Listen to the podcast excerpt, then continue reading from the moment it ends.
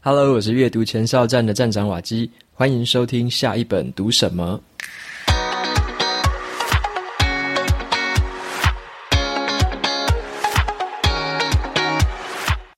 今天我想要和大家分享的这本书，它的书名叫做《思考外包的陷阱》，它的副标题是在快答案的世界，我们该如何重建自己的尝试，还有扩充自己的思维。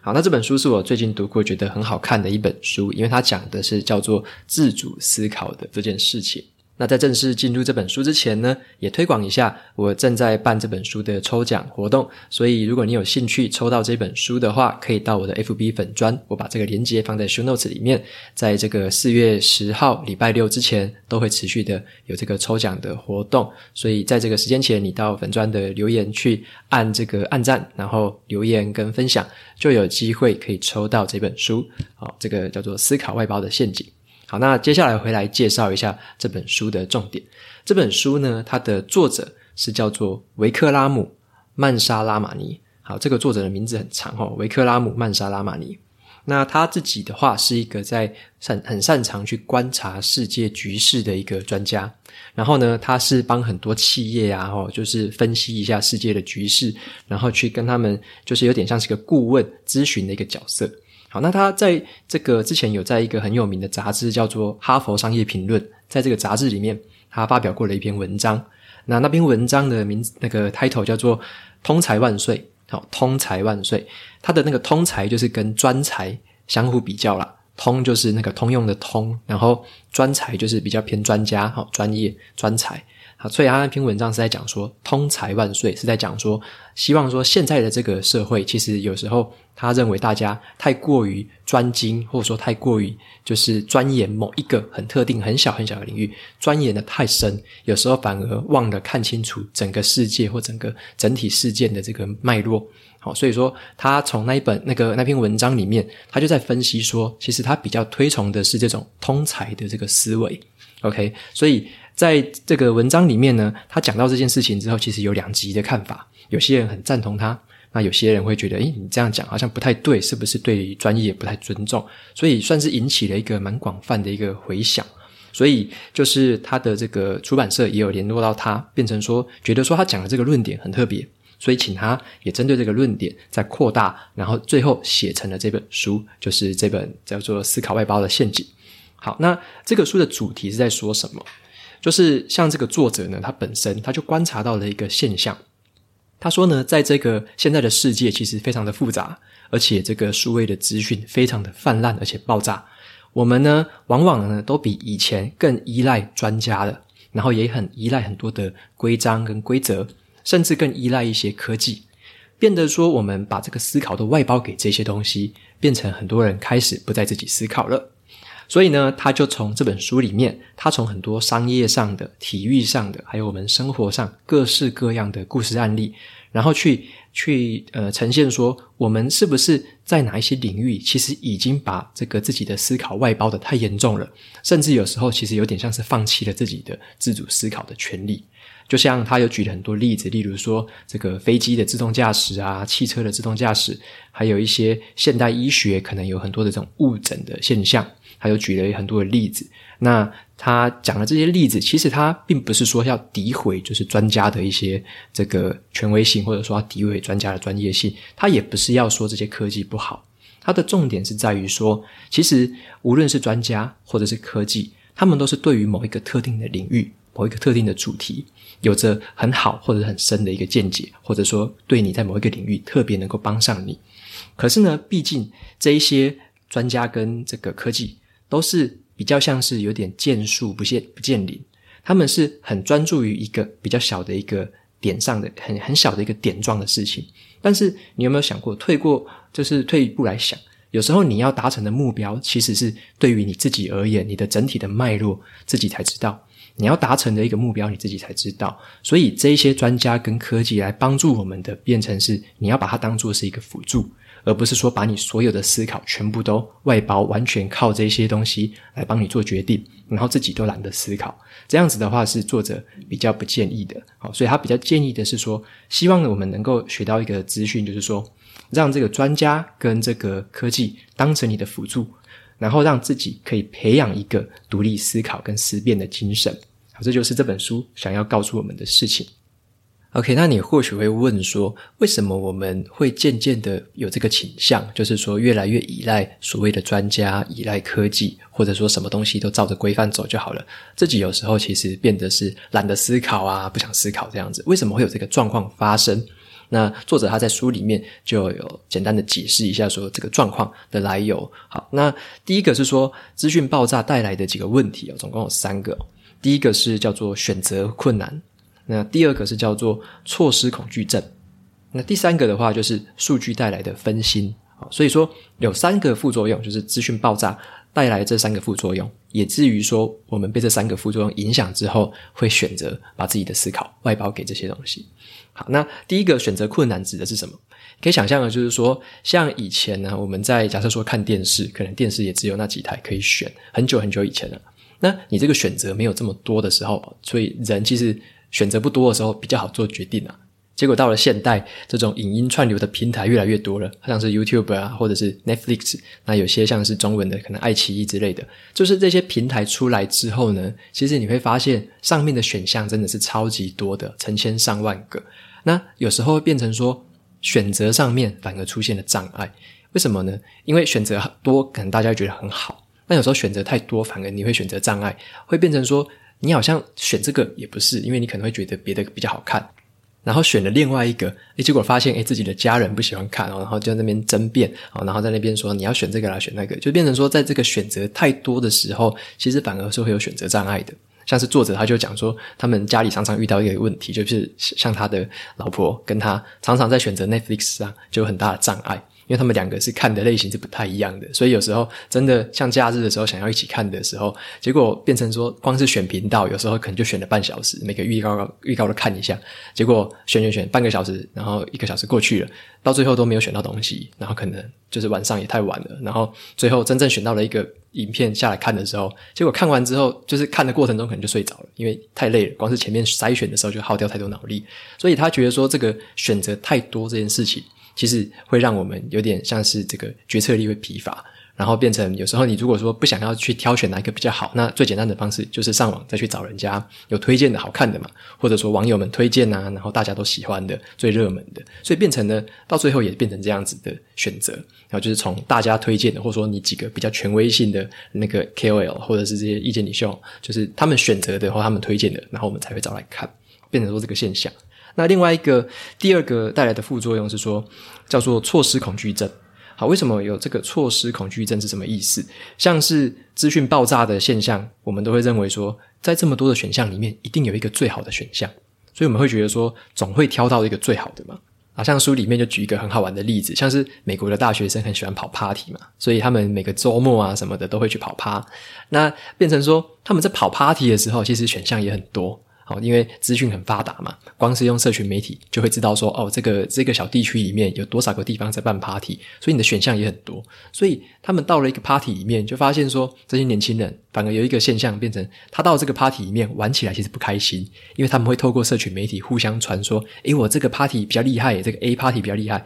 诶，然后 B party 的人又说，诶，我 B party 有什么噱头，然后 C party 的又说 C party 怎样怎样，所以就会变成说有这么多的 party 的选项，然后在这个很流通的这个社群媒体上面一直传，一直扩散开来，所以变成好像在这个你你到了任何一个派对，心里面可能都会觉得说，我这个派对是不是就是比较逊的？那别人的派对是不是比较厉害？所以你会一直觉得说，我今天的派对到底是不是参加是不是最好的？所以在这个情况下，人们会有一个错失恐惧症，就是总会觉得说，好像有一个最好的东西在那边，可是我却没有选到它，或者说我会不会错过它了？哦，这个事情是派对的话，可以这样解释。那还有一个现象，就是很明显的，像交友网站，作者就有提到说，在这个网络交友网站上面，好有也有一个措施这个恐惧症很明显的一个证据，好像是说这个上面他们在这个交友网站有统计一个数据，变成说他们会去统计这一些交友的男男女女，然后他们对于彼此的评价，还有自己在上面交友的一些心得，会发现说他们。从整理起来，会有一个现象，就是说，这些人总会觉得说自己还在寻找最理想的对象，看到一些比较不错或还不错的，其实很容易就放弃他，然后会一直在寻找很理想的对象。那另外一层面就是说，当他们真正选择到了这个交友的对象之后，好，开始交友，甚至最后结婚，哦，就是最后结为这个夫妻之后呢，又有一个现象发生了，他会觉得说，在茫茫大海里面，我选到的这个真的是最好的吗？真的是最适合我的吗？还是其实有更适合我的人在交友网站上面的某一个角落，我只是没有选到他而已。所以，当这个心理出现的时候，这个关系就会不健康了，因为他会认为说，我现在这个说不定不是最好的。所以，当任何的争执或者说任何的不和发生的时候，就会一直放大，那变成说，其实在最后交友网站的这个数据。统整起来的话，其实是比像是美国为例子啊，它比这个美国就是你用普通交友的方式，这个是比起来，好，普通交友跟这个交友网站比起来，交友网站上面的这个离婚率统计起来是高出了普通的这个三倍之多，所以最后这个现象就变成了是，嗯、资讯太多或选择太多的时候，总会觉得说最好的那个东西是不是没有发生在自己身上，总会有这种错失恐惧症。就是因为这样子，好，那最后一个这个资讯爆炸的这个副作用是带来的是一个分心的状态，就是叫做数据分心的状态。什么是分心呢？其实我们都知道说，像我们在收 email 啊，或者说很多手机上面这些社群媒体的这个通知符号或通知的这个那个铃声，其实很容易中断我们的思考。那其实，如果你没有把这些东西刻意的去控制的话，你会让这些科技的这个这个资讯掩盖了你所有的注意力。好，你这个可能常常都会分心。如果你工作工作到一半，然后手机一直叮叮叮，你这个分心的这个现象，只要一发生，你有时候要再回到你工作的这个 flow 里面去，就会比较困难。所以这个是很明确的一个研究有指出说，像每一次的你的这个注意力被中断的时候，你都要花好几分钟，甚至超过十分钟以上的时间，你才能回到原本工作的模式或原本专心的模式。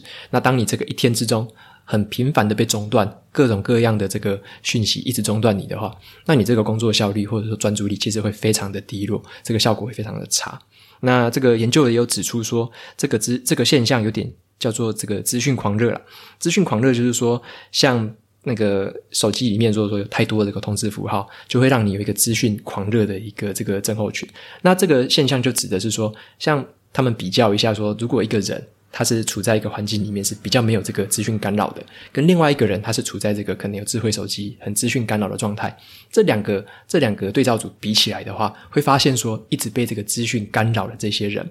他们在这个实验之后统计起来的这个平均智商下降了至少到十分左右，所以就是变成这个资讯让大家分心的情况，有时候甚至还会影响到智商哦。除了你的注意力之外，你的智商肯定会受一些些影响。当然，这个是比较短暂啊，暂时性的，在那个实验的期间会这样子，之后可能会恢复。但是就是说，这个分心的状况其实是会非常影响我们普通生活上的工作效率啊，或者是影响我们的心情的。好。那所以以上的话就是是所谓的资讯爆炸带来的几个坏处，就是选择障碍，然后错失恐惧症，最后就是会造成很分心的这个现象。所以这是我们被这个资讯淹没的淹没的这个时候呢，我们就会开始去试图找另外一个出口，把这些原本要自己去思考的东西，开始外包给这个所谓的专家，还有科技，还有一些体制的规则。因为这样子，其实这个现象是比较自然的。因为你把这个思考的这个繁重的工作，这么多的选项，让你有点有点无法招架，把这些东西外包给别人，其实会让自己轻松很多。所以我们越来越习惯让这个专家帮我们决定事情，好，然后让这个科技帮我们决定事情，甚至是有些东西你直接就丢给了体制跟规范，啊，规范是多少？规范是多怎么规定的，我就照着做，我就不用太多的思考。所以变成说，在这个情况下，我们很容易就是一直有这个倾向在，所以把越来越多的思考外包给了这些东西。好，那其实这个状况之下也是有一些缺点的。那所以也就是这本书在说的重点，就是思考外包是有一些陷阱所在的。所以这本书里面讲到了这些陷阱，像是第一个陷阱就是我们把思考外包给专家。那专家有什么样的问题呢？因为一般我们都会认为说，专家讲的话应该是比较正确的吧，或者他们对某一个领域的认识跟见解，应该都会比我们正确的很多。那为什么会说把思考思考外包外包给这个专家是有什么缺点呢？好，那作者他用了一个譬喻来说明，他说呢，我们这个世代呢，培养了好多的人在研究树皮，哦，就是树木的表面那个树皮。然后呢，他们许多人都对树皮的这个起伏啊，然后对于它们的形态、对于颜色还有条理都有很深入的理解。可是却很少人真正明白这些树皮其实只是这个树木的最外层而已。那又有更少的人去意识到说，树木仅仅只是森林的一部分。像是在书里面呢，作者他就举一些例子，例如说，之前在医疗界，可能大家会认为说，这个胆固醇是造成心脏疾病的一个主要因素，所以会认为说要有药物可以来有效的降低胆固醇会比较好。那他们之前就研发出了一个叫做史他丁的药物。那史他丁这个药物呢，很能够很有效的去降低胆固醇的指数。可是呢，它同时也会有很多的副作用，像是它会伤害你的肝脏啊，让你的记忆受损，甚至还会造成血糖不断的升高，到最后带来了一个糖尿病的副作用。所以有时候在思考的就是说，呃，像这些专家，他们可能都针对这个胆固醇有非常好的研究，然后也有这个药物很有效的降低。可是呢，对于整个人的这个整个人体来说，是不是要顾虑他的整个健康，而不是说单纯的针对一个指标去做一个疗效，然后却伤害了其他的那个身体的层面？好，那例如说这个刚刚讲的是比较偏药物的部分。那作者他也有提到说，像食品的部分也是这样子。那之前的食品有一个风潮，就是会希望做到一个低胆固醇的食品，然后低脂肪的食品。但是呢，在这个一直瞄一直瞄准这一些指标在做下降的同时，那他们可能也会同时在这个食品里面添加了更多的糖分或者是其他的碳水化合物，所以变成说，你虽然吃到了这一些是低脂肪。然后是低胆固醇的食品，但是反而的你提高了这些糖分的这个摄取，结果长期来看反而也很容易造成心脏疾病，所以变成说有点像是你如果单纯的针对某几个领域太过于聚焦的话，你如果没有看到全貌，没有看到整片森林。很可能就会忘了说，原本你的目标其实应该是要让整个人体变健康哦，整个身体变健康，而不只是针对于某几个特别的指数去做处理。所以在这边要提的就是说，专家可能对于他自己的某几个领域很擅长，但是他可能会太过于擅长了，太过于专精了，以至于说他在这个领域表现得非常好，对于那个指数处理得非常好。可是他没有顾到的是其他的东西。那我们自己作为个人要思考的就是，你的最终目标是什么？要退一步来想。整个最终目标是什么呢？然后脉络是什么？你要达成的那个方向是要朝哪里去？那你要采取这些专家的建议，是针对于说可以达成你的目标的情况下，这些专家给予你建议，给予你的这些资讯作为参考，而不是说你就针对于某一个专家的建议，然后很深很深的钻研。那这样子的话，有时候可能会忘了看到这个全貌。好，那另外一个要提到的就是，呃，除了专家之外，我们也很容易把我们自己的思考外包给所谓的科技。那像这边举几个例子也很简单的可以了解，像是书里面就有讲说，像是这个地图的导航，其实我们非常的依赖。像我自己的话，我也很喜欢用 Google 的这个导航，然后让我在这个要去哪里的话，看地图很快就可以帮我导航过去了。那作者他就举了一个很好玩的例子，就是像美国啊，有一个在开这个公车的司机，他开公车呢，沿着这个科技的导航，就是他看这个手机，然后他导航导航，然后就照着导航走，结果。他没想到，他开过一座比较低的桥的时候，好，因为公车是蛮高的嘛。那他开过一座桥的时候，结果他公车的整个上半部就整个卡在那个桥的桥墩上面。他没有发现说，其实那个桥很低，他这个公车是根本过不去的。他单纯依赖这个导航，就想要把它照着导航开过去，然后就完全卡死在那边。所以这边要讲的就是说，在这个科技的使用上面，有时候我们要靠依靠科技。帮我们做出一些这个资讯的提供或资讯的参考，可是有时候在这个自己的思考上面，还是要主动的去思考说，诶，你在往前看的时候，你看这个前面明明这个桥就很低了，你还是硬着头皮要开过去，完全把这个思考交由科技去主导，有时候就会发生这样子的悲剧。那像之前像在美国阿拉斯加那边有一个机场，它的这个道路可能是跟普通的道路稍微有一点连接的。那 Google 在导航的时候，也曾经发生过一个很糗的事情，就是 Google 导航。竟然把很多的驾驶直接导航，然后穿过那个机场，穿过机场的跑道，结果很多的这个驾驶开着开着，他们也很自然而然就跟着 Google Google 导航，直接开进机场的跑道。明明看到那边也有飞机停在那边，飞机在那边跑，他们还是这样照着开过去。所以那个就是航管局发现的时候，当然是马上去制止。那这边举这些例子，也只是要表达是说，我们有时候在依靠科技的同时，自己的自主思考。还是必须要把持住的，不然的话，你如果完全的依赖科技的话，那你忘记了自己思考，你有时候可能会做出一些看起来真的是蛮吊诡的事情。所以，如果用很简单的一个譬喻来描述这个专家跟科技的这一个过度聚焦的状况的话，你就可以这么想：就是像我们可能要达成的一个目标是充满了很多未知数的，我们还不知道要怎么去达到那个目标。但是呢，你要知道的是说，这个目标可能是你处在一个很漆黑的环境之下，你要前进，往前进去前往你的目标。那这些专家跟科技，他们就很像是很多的手电筒，他们可能会很聚焦打亮某些地方。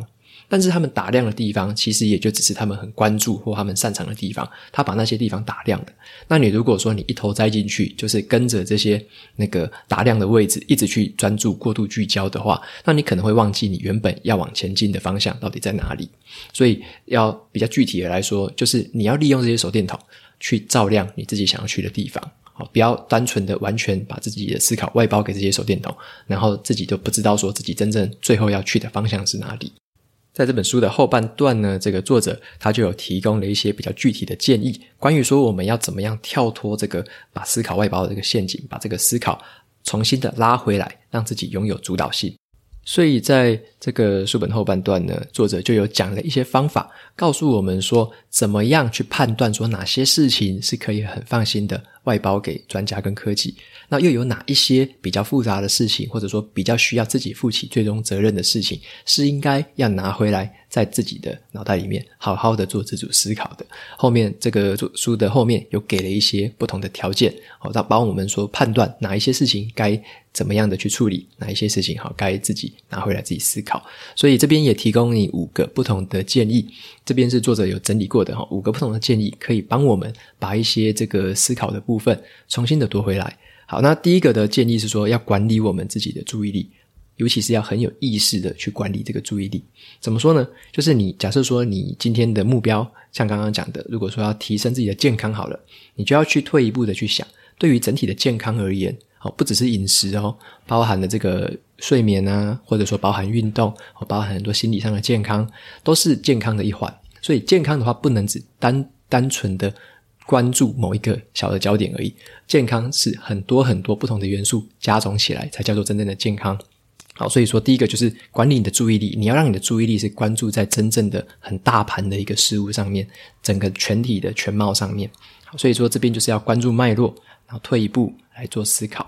那第二个步骤是说，你必须要有一个任务导向的一个心态。什么叫任务导向？就是有一个呃俗话说得很好，就是我们要赢的是一场战争，而不是一场场的战役。好，一战争就是比较大的全貌，战争要赢。但是呢，一场场的战役虽然也很重要，但是你不要太过于关注说你只要赢一场战役，一场战役而已。有时候你可能单纯赢了某一场战役，结果却输掉了整场战争。好，所以说这边要思思考的就是任务的导向，就是你的最终目标到底是什么。所以说，你的最终目标是提升整体的健康，让自己可以过得更好、更长寿的话，那你要思考的就会是很多不同的面向，该怎么样的去摄取这一些资讯，让专家提供这些资讯辅助你，而不是说一头热的栽进去某一个特定的领域，钻研的很深，结果去忽略了其他的不同的面向。好，那第三个步骤的话，就是所谓的要自主思考了。这边书里面就教了一些方法。帮我们去判断说哪一些专家的这个资讯是对我们会有帮助的，那又有哪一种专家的资讯，它对我们的思考是有阻碍的。而而且在这边的话，他也提供了一个很不错的方式，就是说我们常常会需要寻求一些第一方，就是第一人的意见嘛。你可能会去寻求这个最有权威的人的意见，可是呢，有时候你要注意的是，你也要试着去寻找另外不同的人或不同观点的人的建议或者是意见，就是你要。看的时候，有时候可能某一个专家说的是这样子，但是你也要去思考说，不同领域的专家说的是不是一样的事情，或者说第三个领域的专家说的是不是一样的事情？你要多方的去涉猎，多方的去思考。那也就是在接下来的第四个步骤，关键就是在于你要连接各种多元的观点。好，那这边的话，其实还有一个方法不错的，就是说。当你在思考某一件事情的时候呢，如果你只有思考某一呃某一面的观点，可能是一个好，你可以想说是正面反面好了。你如果单纯都只思考正面的观点，那可能就很容易落入同温层。你怎么样想都是这个正面的观点。那比较好的做法是说，你要去试着理解对方反面的观点是什么。如果你可以用你自己的逻辑把反面的观点也很顺畅的说出来的话，这时候你就比较有这个站在对方这个思考的这个同理心，你知道正反两面的不同观点分别是为什么会这样讲出来，用自己的脉络去讲出来。当你可以把这些正反正反两面的观点都很流畅的说出来之后呢，你可能可以得到一个更具体、属于你自己、自己很独立、很独特的一个思考，不同于就是传统的可能只是正反两面选一面而已。你可能在这两个之中，你都知道了之后，你可以知道自己比较属于自己真正自主思考之后的一个成果。那在接下来的话，就是再讲最后一个步骤，第五个步骤，就是你要真正要认知到说，专家跟科技其实真正他们的功用是当做你的辅助，而不是让专家跟科技完全主导你的生活，完全主导你的思考模式。以上呢，就是这本书在讲的一些重点，还有值得跟你分享的一些事情。所以在最后，我也想要再多跟你分享一句话，是在书里面有读到的，柴契尔夫人曾经说过的。她说呢，注意你的想法，因为想法会变成言辞；那要注意你的言辞，因为这些言辞会变成行为；那也要注意你的行为，因为这些行为最终会变成习惯；那要注意你的习惯，因为你的习惯会成为你的性格；然后要注意你的性格，因为这些性格会决定你的命运。所以呢，我们的想法最终就会决定了我们成为什么样的人。好，所以说，嗯，如果一直都把思考外包给这些专家或者是科技帮我们做决定的话，那就很像是把你这个人的定义，嗯，交给别人的，别人会定义你是什么样的人。那如果说你可以把这个思考的能力、自主思考的能力给抓回来，自己在思想上去做于做这个自己的思考，那这样子的话，你才能得到真正所谓的自主权，然后也才能够真正的意义上的成为一个自由的人。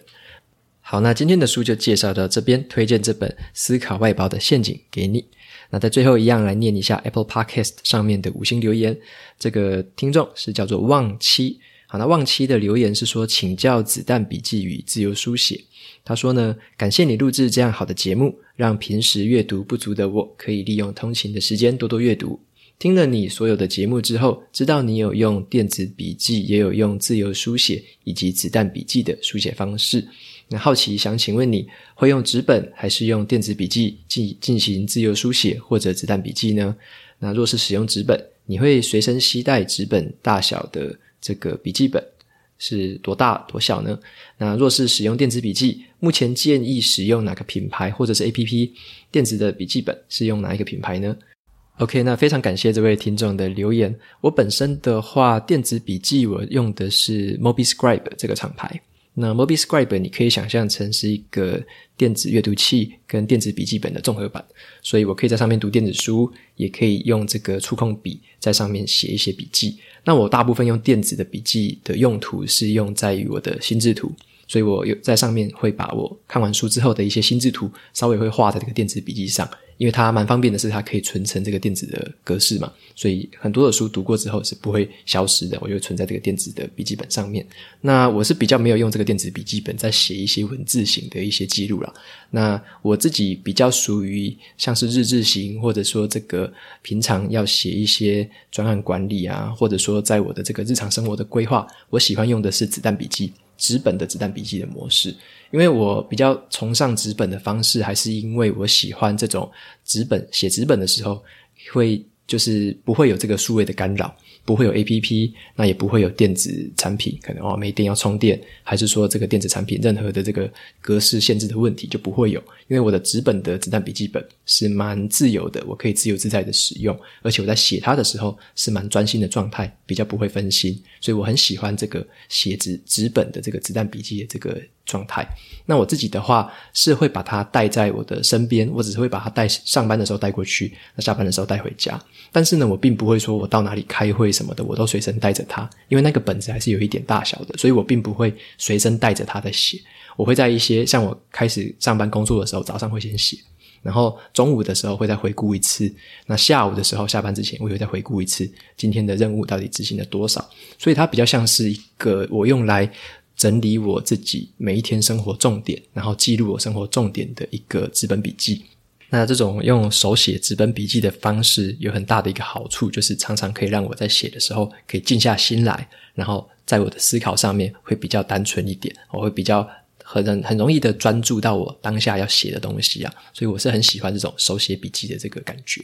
那最后的话，你有问到说，像读书的话，笔记我是记在哪里呢？我是记在这个电，这个有一个软体叫做 Notion，N O T I O N 吧，Notion。那这是一个网页型的 APP 啊，我大部分的这个文字型的笔记都会记在这个很很多字的话，我都会记在这个 Notion 的每一个分页上面。那最后我会把这些整理好的这些笔记，再把它整理成一个部落格文章，最后会在我的阅读前哨站部落格上面做分享。所以我的这个纸本，呃，应该是说电子的这个读书笔记，